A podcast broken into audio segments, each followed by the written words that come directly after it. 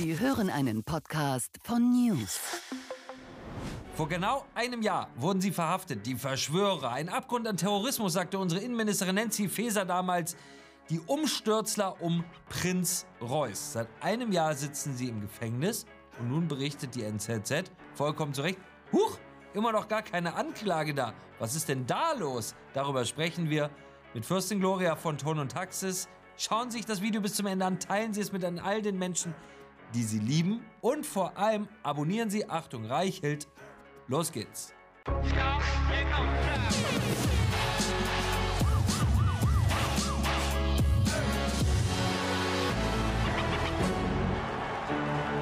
Herzlich willkommen bei Achtung Reichelt. Die schlechte Nachricht der Woche ist, deutsche Schüler sind so dumm wie nie zuvor. Das hat die PISA-Studie ergeben. Die gute Nachricht ist, für Nachschub bei unserer verrückten und einzigartig dummen Regierung ist damit offenbar gesorgt. Und darüber wollen wir sprechen, wie immer am Wochenende, mit unserer großartigen Gloria von Ton und Taxis. Herzlich willkommen. Vielen Dank für die Einladung. Liebe Gloria, wir kommen gleich zur PISA-Studie. Dramatische Zahlen, Mathe, Naturwissenschaften, Lesen und Schreiben. Nichts können unsere Schüler mehr. Aber bevor wir darüber sprechen, müssen wir über einen Artikel sprechen aus der Neuen Zürcher Zeitung, der gerade erschienen ist und ein Thema, das wir hier schon häufiger hatten, nämlich die Rentneraufständigen rund um Prinz Reuß. Wir wissen bis heute nicht, ob er ein milder Herrscher gewesen wäre, denn seinen Plänen wurde, wurde je ein Strich durch die Rechnung gemacht von unserer mutigen Innenministerin Nancy Faeser und der GSG 9 und der gesamten Medienlandschaft, die diesen hochgeheimen, streng geheimen Einsatz begleitet hat. Heute berichtet die NZZ Folgendes. Und ich lese hier direkt aus meinem Handy vor. Die Reichsbürger und der vermeintliche Putsch. Ein Jahr ohne Anklage in Untersuchungshaft. Und weiter geht's. Am 7. Dezember 22 wurden in einer Großrazzia 27 Verdächtige vorgenommen. Angeblich wollten sie in Deutschland einen politischen Umsturz anzetteln. Doch für eine Anklageerhebung, so berichtet die NZZ, reichen die Beweise bis jetzt offenbar nicht. Ein Jahr im Knast ohne überhaupt Anklageerhebung. Das ist schon ein bisschen beunruhigend, oder? Also ich finde das gut, dass Sie das Thema wieder aufbringen, weil es ist die himmelschreiende Ungerechtigkeit. Es wird mit zweierlei Maß gemessen. Die Linken dürfen Städte zerstören, dürfen sich auf die Straße kleben und dadurch unglaublichen wirtschaftlichen Schaden verursachen, werden verniedlicht, werden verhätschelt, werden gelobt für diese Sabotageakte. Und dann diese fünf alten Leute, die, ich nenne sie die Rollator-Fraktion, die werden also mit einer Hundertschaft von Polizisten, werden die Häuser durchsucht, da werden drei alte Flinten gefunden und ein paar Rollatoren. Dann sagen die, die, die wären den Reichstag, hätten die gestürmt. Ja, die kommen doch mit den Rollatoren gar nicht den Reichstag hoch. Das sind alte Rentner. Ja, und, und wenn die noch so sehr, wie sie rumgesponnen haben und fantasiert haben, das ist doch das Geld der Hundeschaft Polizei nicht wert, diese Leute in Gewahrsam zu nehmen. Und jetzt kommt das Schlimmste. Der Graf oder der Prinz Reuß hat eine schwer behinderte Tochter, die er selbst gepflegt hat. Und diese Tochter musste ins Heim, nachdem die ja auch schon 35 oder 40 Jahre bei ihrem Vater gelebt hat, die immer auf diese eine Person fixiert war. Die hat man ihm entrissen und ins Heim gesteckt. Also das sind die guten Menschen, die dann an, aber die, die Regenbogenfahne am Arm haben und so tun, als wären sie bessere Menschen wie wir. Aber wenn es wirklich drauf ankommt, hier geht es darum, dass man für den Kampf gegen rechts muss man natürlich Großpropaganda machen. Und da ist alles recht, auch diese alten Rentner mit ihren Rollatoren, damit man den Menschen weismachen kann, dass es eine Gefahr von rechts gibt. Der Hans-Georg Maaßen ist über diese Chimäre oder diese, diese Traumgeschichte ja gestürzt, weil er der Kanzlerin damals gesagt hat, es waren keine Mobs, die Ausländer verfolgt haben. Das war auch so eine Story, die musste dann in der Tagesschau, musste die präsentiert werden, dass ein wilder rechter Mob irgendwelche Ausländer ähm, äh, hinterhergelaufen seien in Leipzig. Es hat alles nicht gestimmt, es war ein gestellter Film. Das hat der Bundesnachrichtenchef oder was er war, Verfassungsschutz, der Leute, die es wissen müssen, gemeldet. Es war ein von der Antifa gestellter Film, den die Tagesschau ausgestrahlt hat. Da wurde der Mann einfach rausgeschmissen. Also es ist einfach so gemein und so himmelschreiend ungerecht für diesen armen Reus, der da seit ein, der kriegt ja keine Entschädigung dafür. Aber die Straßenkleber und die Leute, die im Museum die wertvollste Kunst kaputt machen, ja, die werden ja sofort wieder freigelassen, weil da sind die Stiftungen, die das alles bezahlen. Ich zitiere hier noch einmal, ich zitiere, liebe Gloria, noch einmal aus der Neuen Zürcher Zeitung. Dort steht, der Strafverteidiger, also die NZZ hat mit einem der zugeteilten Pflichtverteidiger gesprochen und der sagt hier, der Strafverteidiger fürchtet, dass der Zitat Riesenaufwand der Durchsuchung, der behördlicherseits angeheizte Medienrummel, die gewaltige Zahl vernommener Zeugen und die angehäuften Aktenberge zu einer sich selbst erfüllenden Prophezeiung werden könnten. Und dann Zitat, nach einem solchen Aufwand müssen ja dolle Strafen verkündet werden, sagt der Anwalt. Auf keinen Fall kann das Gericht die 27 Leute einfach nach Hause schicken. Das ist jetzt für den Rechtsstaat äh, schon ungewöhnlich, oder? Dass man die Leute verurteilen muss, weil ja, jetzt hat man sie halt schon und jetzt hat man halt so viel Aufwand betrieben und jetzt hat man halt gesagt, ein Abgrund von Terrorismus und für irgendwas muss man sie dann einsperren, oder? Ja, ich meine, es ist doch grotesk. Also Kafka, der Prozess, kann ich nur sagen. Ich meine, es ist sowas von an den Haaren und was mich vor allen Dingen gestört hat, einmal das schwerbehinderte Kind, was gepflegt wird, was weggerissen wurde vom Vater. Und zweitens die Hundertschaften von Polizei, was das den Steuerzahler kostet. Da steht doch der Ertrag nicht im, im, im Verhältnis mit dem, was, mit dem Aufwand. Ich meine, das waren alte Rentner und die Waffen, was denn für Waffen? Verrostete Flinten. Was sollen die oder vielleicht ein Kugelgewehr, um ein Wildschwein zu schießen? Aber doch kein, und dann den Reichstag rauf. Die Leute kommen doch kaum die Treppe hoch. Also, nein, es ist, es, es ist an Groteske nicht zu überbieten, aber ich, weiß es nicht. Ich meine, mir fällt auch schon nichts mehr ein. Wirklich, ich, ich bin mit meinem Latein am Ende. Es ist Sabotage. Unser Land soll den Kriminellen ausgeliefert werden. Das ist es. Das ist ja das Schlimme. Das ist ja alles politisch gewollt, sonst würde es ja nicht stattfinden. Das hat es doch früher auch nicht gegeben. Warum jetzt? Ja, also, dass, dieser, dass diese Operation sozusagen politisch von höchstem Interesse war, muss man ja gerade daran erkennen, das ist keine Vermutung, das ist keine Verschwörungstheorie. Es waren alle maßgeblichen Redaktionen dieses Landes live und in Farbe mit dabei bei einer sogenannten Geheimoperation. Streng geheim hat man uns gesagt. Alle Journalisten des Landes, alle Redaktionen des Landes waren vorab informiert worden. Niemand weiß genau von wem, von der Innenministerin. Man weiß es nicht so genau. Ich muss hier noch mal kurz äh, aus der NZZ vorlesen, weil man kann sich das alles gar nicht mehr vorstellen. Es heißt hier also, also hier wird eine Anwältin zitiert, die muss man sagen relativ kritisch sogar mit ihren Mandanten umgeht. Ja, also sie sagt zum Beispiel, naja, man kann die natürlich einfach abtun als Haufen harmloser Irrer, aber, sagt sie dann, etliche von ihnen haben akademische Abschlüsse. Gut, das macht jetzt noch keinen Umstürzler. Allerdings muss man sagen, wenn es einen akademischen Abschluss zum Umsturz braucht, würde das die Grünen wiederum deutlich ungefährlicher machen. Aber äh, sie sagt, etliche von ihnen akademische Abschlüsse, militärische Kenntnisse, eine ganze Menge Geld oder Waffen, sagt sie erst. Aber dann sagt sie, Ihr mache allerdings Sorgen, wie weit der Begriff der Unterstützung bei terroristischen Vereinigungen ausgelegt werde. Zitat, da sind schon Leute Helfer, die mal ein paar Brötchen geschmiert oder eine vage Spendenzusage, eine vage Spendenzusage gemacht haben.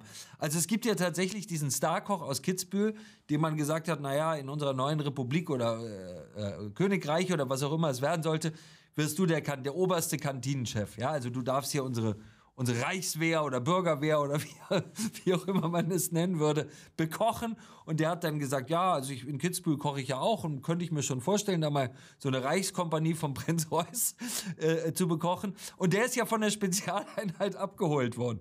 Und jetzt sagt die Anwältin, naja, man wird jetzt zum terroristischen Unterstützer, wenn man für die Leute ein Brötchen geschmiert hat. Sie haben ja eben schon ihre Sprachlosigkeit ein bisschen äh, durchscheinen lassen.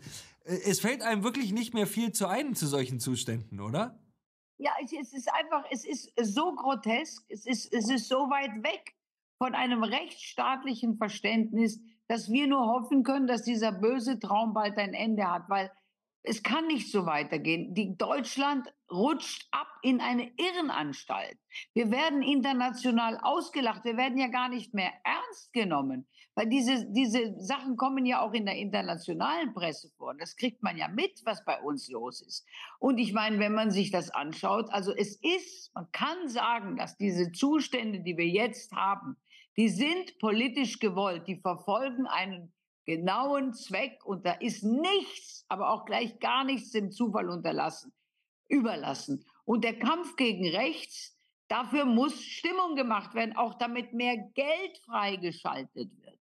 Wo dann dieses Geld überall landet, ja, das müssen dann die Leute von den, von den, ähm, gibt es ja so Behörden, die sich um Steuergelder, um Verschwendung von Steuergelder kümmern. Die müssen das dann rausfinden. Aber also ich meine, auch die Familie Reuss, die sagen alle, ja, der war schon immer etwas eigentümlich. Da müsste man doch das auch in die Waagschale werfen. Wie vernünftig sind solche Leute? Was haben die wirklich vor? Aber Reichsbürger und den Reichstag stürmen, ich meine, das ist, das ist also, das, ist, meine, das können wir mit dem Altersheim probieren. So, jetzt könnte man ja sagen, und das ist ja unser aller Impuls, weil wir so groß geworden sind mit Vertrauen in, in diesen Staat, in den Rechtsstaat, in seine Institution. Jetzt könnte man ja sagen, na ja, wenn der Prinz jetzt schon ein Jahr im Knast sitzt, in U-Haft, dann wird ja wohl was dran sein. Aber man muss sagen, Michael Ballweg, Anführer der sogenannten Querdenkerbewegung, der hat auch, ich glaube, über ein Jahr in Stuttgart-Stammheim in, in einem Gefängnis für Terroristen gesessen und ist am Ende freigelassen worden und, und es hat nicht mal eine Anklage gegeben, weil man gesagt hat, ja, war doch nichts. Das, das, das beunruhigt einen ja schon irgendwie, oder? Also ich meine, Sie können ja offenbar tatsächlich jemanden, der Ihnen nicht passt, einsperren, ein Jahr wegsperren und hinterher sagen, ja, haben wir, Entschuldigung, nicht mal Entschuldigung. Die winken einfach noch und, und das war's. Ja, es ist also wie gesagt, ich bin auch völlig sprachlos und ich, ich weiß nicht, ob das noch unsere Republik ist und ich weiß nicht, wie lange das gut geht. Also äh, ich meine, das werden die Kinder dann in den Geschichtsbüchern lesen, die Ungerechtigkeiten, die jetzt passiert sind, über die wir uns aufregen, aber die offensichtlich in Mainstream-Medien gar nicht erst richtig vorkommen. Dass die NZZ das zum Thema gemacht hat, ist ja schon allerhand. Das dürfen die, weil die aus der Schweiz berichten. Aber es ist einfach, es ist ein Trauerspiel. Es ist ein Trauerspiel. Gut für die Komödianten. Also die Comedy und das Kabarett, die haben Hochzeiten, weil bei solchen Verhältnissen kann man natürlich herrlich Witze machen. Wobei uns jetzt auffällt, die machen ja gar keine Witze, so wie sie sie früher gemacht haben, weil sie auch alle links sind. Und jetzt machen sie nur noch Witze über normale Leute, die nicht links sein wollen und sich nicht anschließen wollen, über Menschen, die keine Progress-Flagge schwenken wollen. Äh, äh kommen wir ganz kurz ähm, noch, wir müssen drüber sprechen, zu, zu unserer Zukunft, zu unseren Kindern, zu unseren Schülern. PISA-Studie, niederschmetterndes Ergebnis, deutsche Schüler so dumm wie nie zuvor. Abgehängt von all den Ländern, es überrascht einen ja jetzt nicht äh, wahnsinnig, äh, Singapur, Korea, Estland, Länder, wo Fleiß und schulische Leistung offenbar noch was zählen. Es ist so eine plumpe Frage, aber äh, sie passt. Was soll nur werden? Also wir haben das ja schon in anderen Sendungen besprochen. Es ist ja erklärtes Ziel der Linken schon seit langem, dass man Deutschland aus dem Wettbewerb, aus dem internationalen Wettbewerb, Wettbewerb raushält. Warum? Weil offensichtlich waren die Deutschen zu fleißig, zu genau, und haben deswegen die Welt gestört. Oder sagen wir mal, das West, im westlichen Bündnis waren sie ein Ärgernis. Und also als das, also man arbeitet an den Universitäten, an den Schulen, an der Kindererziehung. Also offensichtlich sind alles, was mit Sexualität und sexueller Entwicklung zu tun hat, viel wichtiger als Naturwissenschaften oder auch Geisteswissenschaften. Das haben wir jetzt auch gemerkt und dann wird uns die Energie weggenommen, damit können wir auch nicht mehr produzieren. Also es wird eigentlich alles gemacht, um die Deutschen in ihrer Entwicklung zu sabotieren. Und da muss man sich natürlich schon die Frage stellen, warum? Was soll das? Wem hilft das? Ja gut, es hilft natürlich der Konkurrenz. Die anderen, die schwächer sind, haben natürlich etwas davon, wenn die Deutschen auch schwächer werden. Aber dass wir das mit uns machen, lassen, ist ja das Trauerspiel. Also ich kann es nicht verstehen. Ich, hab, ich erinnere mich, unter Mao Zedong habe ich das gute Buch von Herrn Wickert gelesen. Ähm, da war auch ein erklärtes Ziel, dass die Schüler die Professoren fertig machen sollen, die Kinder ihre Eltern fertig machen sollen. Es sollte alles, was unten war, musste nach oben gekehrt werden. Es war also die Revolution. Aber wo hat das hingeführt? Ich meine, das hat ja die Chinesen um Jahrzehnte zurückgeworfen und jetzt holen sie natürlich schnell auf. Aber diese Selbstsabotage, äh, äh, die wir hier in Deutschland machen, die angestoßen wird von außen, die von anderen Wirtschafts, ist, geht darum, die deutsche Konkurrenz wegzubekommen. Darum geht's. Deswegen dürfen ja auch keine Atomkraftwerke bauen. Ich erinnere mich, wie die Frau Schipanski, die ja selbst Physikerin war, die ist verstorben letztes Jahr, hat mir gesagt, wir dürfen in Deutschland seit 50 Jahren nicht über atomare, also nukleare ähm, Waste, also wie sagt man, nuklearen Abfall, wie man den wiederverwenden kann, darf bei uns nicht geforscht werden. Wir sind 50 Jahre in der Forschung zurück, weil man sich eben daran gestört hat, dass die Deutschen die besten Atomkraftwerke gebaut haben. Also musste man das verbieten. Durfte noch nicht mal drüber geforscht werden, geschweige denn, jetzt sind sie alle abgeschaltet. Aber wer sind denn jetzt die Wettbewerber? Wer bauen denn jetzt die, die Amerikaner und die Japaner? Der Bill Gates hat ein Atomkraftwerk entwickelt, da kann dann jeder in seinem Garten sein eigenes, wenn er überhaupt einen Garten haben darf, ein eigenes Atomkraftwerkchen im Garten. Also die Zukunft ist natürlich nuklear. Auch Oliver Stone hat jetzt gerade einen neuen Film rausgebracht, mit dem er jetzt auf Tour geht. Müssen Sie dann auch mal drüber sprechen, wo eben auf breiter Front gezeigt wird, dass Nuklearenergie die Zukunft ist. Ja, aber uns hat man es weggenommen. Wir dürfen nicht mitspielen. Wir dürfen nicht mitforschen. Wir dürfen nicht mitproduzieren. Es geht gegen Deutschland. Äh, noch eine Frage zu diesem PISA-Ergebnis. Das ist ja ganz offenkundig. Alle Landesbildungsminister sagen es, alle Experten sagen es. Es ist auch ganz offenkundig das Ergebnis von Migration hinein in die Klassenzimmer. Wenn ein Viertel im Klassenzimmer der deutschen Sprache nicht mehr mächtig ist, dann verlangsamt sich logisch, dann steigt die Überforderung der Lehrer. Wer sollte damit umgehen können? Welche Lehrerin sollte damit umgehen können, wenn auf einmal 25 Prozent in der Klasse erstens die Sprache gar nicht mehr sprechen und zweitens die Lehrerin aufgrund ihres Geschlechts als Abschaum äh, äh, betrachten? Wie, äh, das muss man ja ehrlicherweise sagen. Wie soll man damit auch noch, wie soll man damit auch noch umgehen? Man muss sich ja fragen, was werden äh, diese 15-Jährigen, äh, die jetzt an dieser PISA-Studie teilgenommen haben und die ja gar nichts dafür können, was, was werden die uns sagen in fünf Jahren zu dem Bildungssystem, was wir ihnen dahingestellt haben, als ja immer noch drittreichste Industrienation der Welt? Ja gut, die, die, die merken das ja selber gar nicht, weil die werden ja ruhig gestellt. Es ist ja Hasch erlaubt, können ja kiffen. Wenn sie schön kiffen und dann sitzen sie vor der Glotze und fressen Chips, werden immer dicker und machen das, was der Glotzkasten ihnen sagt. Das ist ja das Ziel. Man will ja, dass die Gesellschaft verblödet. Das ist ja genau das Ziel, weil mit einer verblödeten Gesellschaft können sie natürlich umspringen, wie sie wollen. Die denken ja nicht mehr selbstständig. Das passt ja genau in dieses, in dieses Ziel, den Mittelstand fertig zu machen. Wenn sie keine Ausbildung mehr haben, dann haben sie auch keinen Mittelstand mehr. Und wenn der Mittelstand weg ist, haben sie nur noch unten vom Staat abhängige Bürger, die das machen, was der Fernseher ihnen sagt. Und sie haben ganz oben die Superreichen, also ich sage jetzt mal die 100-Meter-Yachtleute, die haben sich die Politiker gekauft. Das ist ja heute jetzt schon so. Ich meine, es ist so offensichtlich, aber wahrscheinlich müssen wir erst untergehen, bevor wieder was passiert. Aber ich meine, ich, ich glaube nicht an Untergangsszenarien. Ich glaube daran, dass wir uns selbst aus unserem eigenen Schopf hochziehen müssen und dass wir die Leute auffordern müssen, eben aktiv zu werden, damit man hier diesen, diesen selbstzerstörerischen Tendenzen entgegenwirken kann. Das, wir können doch nicht einfach nur nichts tun. Wie das Schlossgespenst Huibu an den eigenen Haaren aus dem Schlamm ziehen. Liebe Gloria, herzlichen Dank wie immer für dieses großartige Gespräch. Alles Gute für Sie, schönes Wochenende. Ihnen auch alles Gute, Dankeschön.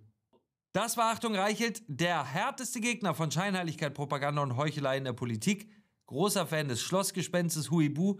Vergessen Sie nicht, dieses Video zu teilen und vor allem entschuldigen Sie sich niemals für das, was Sie sind oder woran Sie glauben und haben Sie keine Angst, Sie sind nicht allein mit Ihrer Meinung. Ein Podcast von News.